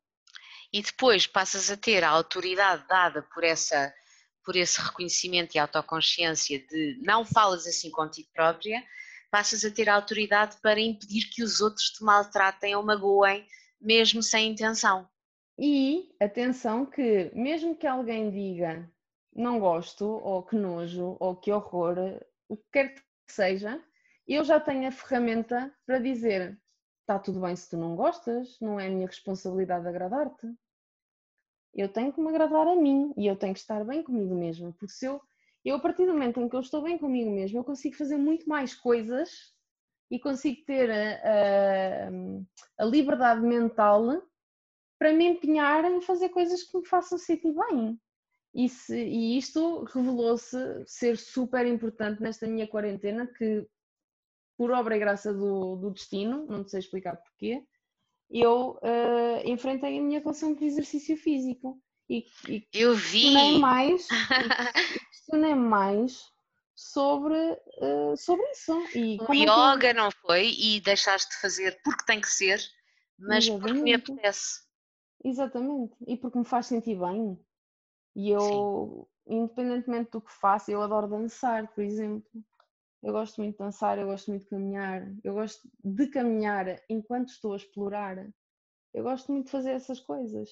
E, e também gosto de, de treinos de intensidade intervalada, isso assim, mas ao mesmo tempo eu reconheço que tudo é um processo. Ninguém, ninguém corre uma maratona de um dia para o outro. A verdade é que uh, uh, não voltaste àquela fase do isolamento, do não. vou fechar-me, vou, vou, vou esquecer que o mundo existe. Sabes que eu, quando fiz aquela reformulação, aquele reajuste no meu círculo de influências e nas minhas amizades, uh, foi engraçado, porque a cada pessoa que eu tirei da minha vida apareceram para aí seis ou sete com uhum. uma filosofia parecida com a minha e que se identificavam com aquilo que eu dizia e, e que até me ajudaram a potenciar muito. Felizmente, as pessoas que eu tenho na minha vida hoje são pessoas que celebram comigo a minha existência. E, e agora, diz-me uma coisa: isso, uh, uh, o facto de, de aceitar, o processo de aceitação, melhora o relacionamento com os outros, deixa de como é que se consegue ultrapassar a vergonha ou uh, o desconforto com o corpo? Uh, qual é a tua experiência na relação com os outros? Ou seja, Sim. como é que se evita aquela parte do ai, eu não vou sair de casa porque os outros vão dizer-me que eu sou gorda e, e vão dizer que eu sou feia? Sabes que é curioso que ao mesmo tempo que eu me isolava, eu tinha um medo gigante de ficar sozinha. É engraçado não tem piada nenhuma. Mas não, toda a, gente, toda a gente acho que tem esse fantasma, não é? Pronto, mas eu isolava-me e ao mesmo tempo tinha um medo horrível de ficar sozinha, de não ter ninguém. Então aceitava tudo, aceitava tudo aquilo que me era, que me aparecia. Sim. Por isso é que eu tinha relações que para mim eram tóxicas, não é? Sim. A relação comigo era tóxica. E quando eu reformulei tudo e percebi que merecia mais e que podia exigir mais, eu fui, ainda hoje, é o dia em que eu troco de. Se tiver que me reafirmar e que me posicionar numa relação, eu faço, sem problemas nenhums. E não tenho medo de perder pessoas. Sim. Uh, porque felizmente as pessoas que eu tenho hoje na minha vida são pessoas que já me mostraram como é que eu mereço e como é que é possível eu ser tratada, sabes? Mesmo na, nesta questão da amizade, tipo, há pequenas coisas, né? ainda ontem né? eu disse no programa aquela observação que o meu pai fez na, hum, na altura, no meu pior. Até te emocionar, né? sim. É, é algo que ainda hoje eu me lembro, porque eu acho mesmo bonito quando alguém te conhece ao ponto de perceber esse, esses pequenos pormenores. Como, saber, como o facto de teres, teres, perdido o sorriso, não é? Na altura. Exatamente. E, e eu na altura sorria na mesma, só que sorria de forma diferente. Claro. E ele percebeu isso. E felizmente as pessoas que eu tenho hoje uh, são pessoas com que eu sei que quando eu me sinto mais triste, eu pego no telefone ou pego no carro e vou ter com essas pessoas que eu sei que seja à hora que for, uh, eu tenho essas pessoas disponíveis para mim, sabes? E não Sentiste, me julgar. Tu ao longo da tua vida e neste momento, tu és modelo plus size, foste capa da revista Cristina, foi uma capa extremamente polémica porque tu aparecias com as mamas à mostra com cruzes nos, nos, nos uh, mamilos. Nos mamilos. Porque, porque, nas redes sociais mamilos não podem aparecer, que é daquelas uhum. coisas incríveis, mas um, como, qual é o passo, o que é que é preciso fazer? É coragem, é, é não pensar duas vezes, é para te expor. Fizeste campanhas para marcas de biquínis uh, e o teu corpo é plus size, portanto não é um corpo uhum. uh, padrão. Uh, como é que se consegue fazer isso? Como é que se consegue acordar e tirar uma fotografia nua ou de de biquíni. Como é que se chega a este ponto? É, eu acho que lá está, a tal relação que eu tenho com o meu corpo, que eu construí recentemente com o meu corpo, me permite não objetificar o meu corpo. Então, a partir do momento em que eu não objetifico o meu corpo, e esta ideia de que, uh, porque há muita gente pensar assim, que o corpo é algo íntimo que tu só, pode, só deves mostrar a alguém que seja muito especial e não sei o quê. A causa que eu defendo é aquilo, é aquilo que eu tenho mais especial na minha vida. E hum, acaba por ir de encontro ao nome do teu podcast, que é, é um propósito de vida que eu uh, acredito que ao espalhar esta mensagem de tu te relacionares bem com o teu corpo, não o objetificares, não sexualizares, a não ser quando tu quiseres, né? tens esse poder, Sim. Uh, tu consegues transmitir uma mensagem de libertação e libertas-te, ganhas poder, sabes? E é aquela história de que. Eu concordo com tudo o que estás a dizer, tudo. Como é que se consegue? É a libertação, é libertas-te deste estigma mas não vais com vergonha, não vais com, com medo, não vais eu, eu vou, com... eu vou-te explicar o processo de, de, pensamento quando eu, desde que eu recebi a proposta até uh, ao momento em que eu tirei a fotografia, que, by the way, foram das primeiras fotografias que eu tirei. Estás, um, a, falar da, estás a falar da, da, da Cristina, sim, sim, sim. Especificamente a questão da, da revista Cristina, que foi o que chocou mais e que eram umas mamas numa revista que eu até hoje ainda não consigo perceber. Eh, Nem eu. Porque é tanto alarido, meu Deus, Sim. umas mamas. Um, de qualquer das formas, eu inicialmente eu não sabia que era para, para mostrar as mamas. Uh, no próprio dia, obviamente, no próprio dia em que eu ia receber a proposta, porque eu recebi muitas chamadas a, a falarem-me sobre a capa. E a última chamada já era da produção a dizer que eu tinha que mostrar as mamas e mostrar e explicar-me o porquê, que isto seria a libertação do corpo feminino e do padrão da sociedade uh, como uma homenagem é? à luta pela liberdade. E uh, o 25 de Abril para mim é muito especial. A minha tia que faleceu agora recentemente, ela Sim. fez parte do 25 de Abril. E foi uma mulher que sempre transmitiu, uh, que me transmitiu estes ideais de justiça, de equidade e de luta pelos direitos humanos.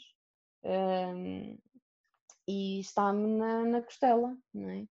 Está. E, e quando, quando era, uh, quando eu percebi que era para contar a minha história, o meu processo, partilhar uma mensagem de empoderamento, uh, ao mostrar as mamas, ou seja, quebrar todo o estigma relacionado com, com a objetificação e a sexualização de um corpo feminino, no mês do 25 de Abril, eu, eu, eu só disse, deixe, eu tive, que, eu tive que aceitar no momento. Fez sentido. A minha mãe, a minha mãe fez-me todo o sentido. A minha mãe já sabia uh, antes da chamada que, eu, que, que, seria para mostrar as mamas. A resposta que ela. Eu dou muita opinião à, à minha eu dou muita importância à opinião da minha família. Sim. E, e mais do que tudo, quero respeitar a minha família. E aqui acontece que as pessoas mais importantes para mim é? são os meus pais, o meu irmão, os meus avós, é? E neste caso, eu diria, eu já não tenho minha, o meu avô paterno e a minha avó materna, eu já não os tenho cá. Então, eu questionei as pessoas mais importantes, que seria o meu avô materno, que achou completamente normal e ok, tu é que sabes, filha, se achas que sim, que achas que é uma mensagem importante, eu acho que sim, não tenho problemas nenhum com isso. A minha, quando eu contei à minha tia, que também era uma pessoa super importante para mim, Uh, a minha tia desatou a chorar e começou a cantar as músicas de 25 de Abril. Sim. Super emocionada e super orgulhosa. Sim. Uh, portanto, depois as melhores reações também foram de, dos meus primos mais novos. Uh, e foi a engraçado. capa estava linda, a capa estava linda e tinha um significado, um propósito. aquilo que eu, não sentiste a exposição do corpo não, como havia uma causa e havia um sentido, um propósito, a exposição do corpo não te fez sentido, não te fez uh, problema nenhum. Mas não. não. também não tiveste dificuldade em assumir o teu corpo perante uh, os outros, Aliás, sendo ele um foi... corpo fora de padrão. Não, não, de todo, porque eu. Lá está, uh, Silvia. Eu Vinhas construindo todo, todo o teu amor próprio, não é?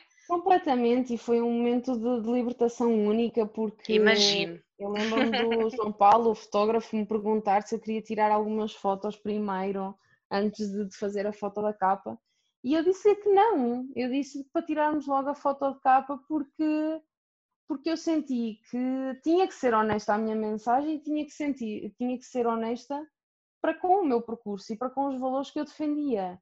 Sim. E eu não, não tinha que ter problemas, porque se eu, se eu queria defender a não objetificação e sexualização de um corpo feminino, não é? Eu também tenho que agir de acordo com isso. E tenho que agir de coração, não é? Não é porque tem que ser, é porque eu acredito nisso. Tens que sentir e acreditar antes de fazer, não é? Sem dúvida alguma, sim, sem dúvida alguma. Sim, mas há de facto, há de facto aqui um percurso uh, maravilhoso uh, e uma mudança incrível desde os teus tempos de, de, adolescente para agora, não é? Para a mulher em que te tornaste. E, e, é incrível porque a seguir esta capa da Cristina veio a Dama de Copas, não é? Sim. Em que apareces de lingerie uh, e, e, desfilas. Uh, também já vi vídeos teus em Sim. que desfilas. Uh, e de facto há uma, uma sensação de poder enorme na forma como te mostras. Uh, eu sinto-te poderosa, vejo-te poderosa, não sendo a tal mulher, uh, o tal corpo padrão. E de facto é, é, é, isso que tu sentes que. É. Eu, eu sou-te sincera, atenção, eu sou uma, uma, uma comum mortal tanto me sinto poderosa como me sinto menos bem. E, Sim, uma merda. Há dias em que nos sentimos uma merda. Eu, Isso eu, faz parte eu, da vida, não é? Eu passo pelo espectro todo, atenção, ainda Sim. no outro dia, é curioso que ainda no outro dia houve uma seguidora que teve a conversar um bocadinho comigo e ela disse-me que em tempos deixou de me seguir porque achava que o meu positivismo era tóxico para ela, uh, que eu era demasiado positiva. E, e ela, ela depois, entretanto, ela disse que entendeu que era uma projeção dela, que ela que Sim. ficava irritada por ver aquilo, isso assim. Foi uma conversa muito interessante. Mas eu às vezes também penso se dentro do, da luta para, para com o padrão da sociedade e de mostrar um corpo, não é? um corpo diferente daquilo que as pessoas estão habituadas e que é um corpo real tal como os outros. Sim. Uh, se eu, será que eu mostro só o lado poderoso, né? Tipo, não, não, não, já, já te apanhei muitas vezes a dizer, olha, hoje acordei com uma telha, não dizes assim, mas dizes, no fundo, uh, uh, uh, não, não, não. Não, mas, mas não é? Então, eu também, quando vou tirar as fotos, também há, eu, há, há fotos que eu olho e também vejo, ah, isto, não, isto não tem potencial, isto aqui não, não estou no meu, no meu auge do feeling. Uh, e, mas lá está, eu já não sou aquela pessoa que me destrói, que me arrasa completamente quando vê uma foto que não gosta. Eu, eu se tirar uma foto com alguém e achar que até nem fiquei muito bem, não tem mal. É-me indiferente, está tudo bem, não, não é pela foto que vou definir se, se estou bonita ou se não estou, se estou, não é? Um, eu simplesmente é aquilo está, que tu é dizes, é, que muda.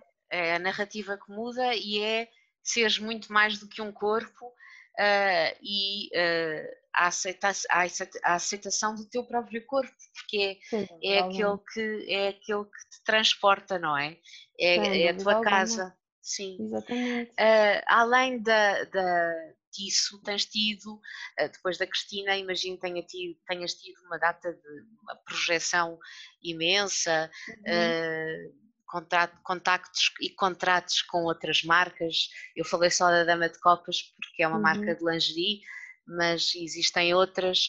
Um, além de todo o teu trabalho que tu fazes um, com este teu propósito na área do digital e sobretudo no Instagram, que uhum. eu devo dizer-te que sigo algumas contas uh, de pessoas uh, no estrangeiro mas uh, tu és a minha inspiração uh, em Portugal, sim, e é uma das contas que eu vejo todas as manhãs, porque quero saber como tu estás, quero ouvir o que tu dizes. Uh, por exemplo, foi, foi através, a minha psicóloga já me tinha falado do Intuitive Eating, e depois tu uhum. falaste de um livro de exercícios que acompanha uhum. o livro mais o livro que é mais core, mais, mais técnico, e uhum. eu comprei-o e fui fazer e fui ler, e e revejo muito uh, nessa forma de, do intuitive eating, que é tudo menos dieta. Sim, uh, queria que me explicasses uh, em que fase estás do processo, porque é um processo, não é? Mas em que fase é que te sentes neste momento? Eu acho que é tudo muito inconstante, porque eu vou tendo, eu vou tendo dias em que acho que já fiz uma evolução tremenda e depois também tenho os meus momentos de, de maior fraqueza, vá. Porque não é fraqueza. É, eu queria tentar encontrar outra palavra, mas não, não, não, não nós não somos fracas. É...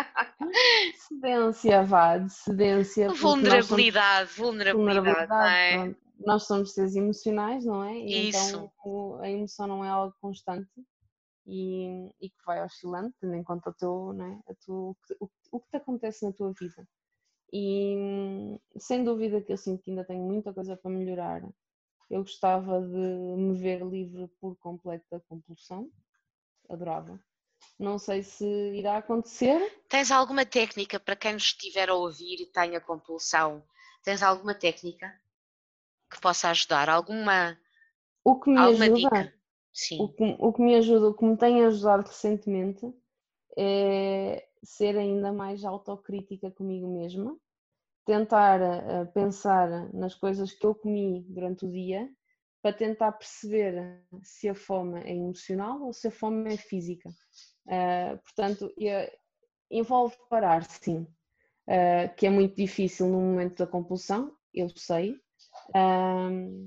mas acho que à medida que tu vais, vais lendo, vais, vais te educando sobre o assunto, também ganhas maior consciência de quando os momentos estão a surgir. E, e, eu já dei por mim muitas vezes a caminho de onde eu queria ir para ir buscar comida. Uhum. E durante o, durante o caminho, eu fazer o processo mental de porque é que tu queres isto? Para que é que te apetece? É parar e pensar. É, é, é tu, é, é, eu acho que acaba por tudo se resume a uma coisa que é a narrativa que tu tens contigo própria e a amizade que tu tens para, para contigo próprio, porque isso é que vai ajudar-te a tu ultrapassar as tuas batalhas, porque se eu dou conselho, eu não, eu não, não, não vou dizer que você, não é? A Wonder Woman aqui da, dos conselhos às amigas, mas se eu dou conselhos às, às, minhas amigas, eu também tenho que dar conselhos a mim própria e também tenho que me levar a sério. E ser querida que... contigo própria também, não é? E, tam, e também tenho que me credibilizar e perceber que, não, eu sei como é que eu, te, como é que eu vou conseguir dar a volta a isto. E às vezes também pode ser mandar uma mensagem a uma amiga, que já me aconteceu. Eu tenho uma amiga com quem eu falo muito sobre a compulsão alimentar, porque também ela uh, lida com isso, e eu já cheguei ao ponto, sim, e ela é igual, de chegar a um momento e eu não conseguir, por mim mesma, uh, fazer o processo de pensamento, porque tu, tu sabes, quando tu, vai, quando tu tens um momento de compulsão, tu não pensas em mais nada, né? tu não tens não tens processo de, de, é? de crítico, não tens nada. E, eu já cheguei ao ponto de lhe dizer, de lhe mandar uma mensagem e dizer, posso ligar, podemos falar um bocadinho, e às vezes nem é sobre, sobre o assunto, Silvia. É às verdade. vezes é falar sobre outra coisa qualquer, passa uhum. um momento e tu já não estás com aquela. É, é verdade, é verdade. É? com aquele é. desaforo todo para, Outra coisa, outra coisa que eu gostava de te perguntar: uh, foste alvo de discriminação pelo facto de seres gorda? Uh... A todos os níveis, emocional, sim, sim. relacional, uh, profissional, enfim. Eu acho que tive muitos momentos em que a discriminação surgiu, nem que fosse de uma forma subtil. Sim. Uh, senão eu não tinha desenvolvido todo, todo, todo, uma, todo, um, todo um distúrbio para com, comigo própria. Mas assim, um, uma discriminação relativamente a trabalho, não. Uh, discriminação uh, a gordofobia médica, sem dúvida alguma, porque já tive situações em que, em que o diagnóstico para, para umas dores de cabeça ou mesmo a coluna, se eu tiver, né? Tipo, ai, dá-me aqui as costas. Pimba. Não, não, não analisam, não É porque não és gorda. Não sim, pedem, é sim. É porque és gorda, não pedem sim. exames, né? Eu torci, eu torci um pé pela primeira vez na minha vida, no ano passado, e torci-o duas vezes no ano passado. Portanto, foi a primeira e passado três meses torci outra vez. E uh, das duas vezes nem, nem sequer me tocaram no pé. Sabes? Foi meta gelo. E eu, entretanto, já tive que ir uh, a osteopatas, porque eu tinha dores, né? eu curei, né? tive o gelo, isso assim, e meses a seguir uh, eu continuava a ter dores. E, e no osteopata é que viram mesmo o, a situação que estava, que tinha calcificado e que efetivamente o osso tinha movimentado e que tinha calcificado e agora não, há nada para fazer. Já viste? E eu fui ao hospital, eu fui aos médicos, estás a E toda a gente poderia achar que era do, do excesso de peso. Pronto, pronto, estás a perceber? Então, oh, Catarina, agora vou-te fazer uma pergunta uhum. que, uh, que eu faço muitas vezes a mim própria uh, e que não tenho uh, resposta. Uhum. inclusive é uma pergunta que é alvo de debate entre mim e uma grande amiga minha. Sim, ok. Eu gostava de ouvir a tua resposta. Os homens Sim. gostam de mulheres magras e sentem-se atraídos por mulheres magras ou isso não ou as gordas também têm direito à vida? Ou seja, ah, basicamente eu sei que sim, mas oh, oh. o homem prefere as magras às gordas? Não, eh, eu acho que é, é transversal a toda a gente. Eu, eu tenho amigos que só gostam de mulheres magras, eu tenho amigos que gostam de mulheres magras com um peito, tenho amigos que gostam de mulheres que não tenham muito peito, eu tenho amigos que só gostam de gordas. E não é uma. A, a sociedade está habituada a sexualizar tudo o que for mulher. Então, se é uma mulher padrão, é sexualizada porque é uma mulher padrão. Se for eh, uma mulher gorda, é porque a pessoa é pervertida e, e gosta de só ter gordas para ir para a cama e não gosta de gordas para assumir. Existe esta ideia. E não é verdade. Porque eu também sou sincera, eu, eu se, esta, se isto fosse uma questão para mim, eu bastava pensar também nos meus gostos pessoais. E eu, eu sou-te sincera, eu não tenho um tipo de corpo que me atraia. Porque eu, lá está, tu, tu disseste muito bem logo no início, eu, eu gosto de pessoas boas. É? E então eu tanto já tive, hum, eu já me senti atraída por homens que eram super magros, como já me senti atraída por homens que eram muito maiores do que eu. E, e tudo, por acaso, tudo se resume a uma coisa muito simples, que é o olhar é o olhar e o sorriso. Portanto, eu, eu, eu, eu acho que, tal como eu, os homens também têm que ter os seus gostos pessoais, é? E às vezes nem é propriamente o tipo de corpo. Às vezes basta ser um, um detalhe que te atraia no físico, é? E às vezes podem ser coisas tão simples como o cheiro da pessoa, o perfume que a Sim. pessoa tem, aliado à forma como tu te relacionaste com ela, se a pessoa é engraçada, se não é, se tiveste bons momentos com ela. Eu acho que é, é muito difícil definir se os homens só gostam. Eu acho que é, é ridículo achar que os homens só gostam de mulheres magras, porque não é a realidade. Boa, muito bem. Catarina, eu acho que eu queria agradecer-te muito o teu tempo, a tua generosidade, a tua franqueza, a, a tua abertura, as histórias que tu contaste. Muito obrigada. Obrigada, uh, eu, sei, eu sei, eu continuaria aqui a conversar contigo e vamos continuar a seguir-nos, eu vou continuar a seguir-te seguramente. Sim. Vou só fazer uh, a pergunta do, do final do, do, podcast de propósito. Eu uhum. convidava-te para jantares em minha casa e sobravam uhum. três lugares à mesa. Quem é okay. que te convidarias para, para essa noite? Para estar ah, connosco? Que engraçado. Então. Uh... Isso é engraçado quer dizer que ainda não ouviste nenhum episódio, minha malandra. Não, é engraçado eu agora, porque eu nem sequer tinha pensado em pessoas, eu, não, eu já me tô fizeram brincar, essa pergunta várias vezes até. Só que eu, conforme a fase em que eu estou na minha vida, acabo por ter influências diferentes. Isso é bom. Mas olha, é. não há limites à imaginação, portanto pode ser quem tu quiseres.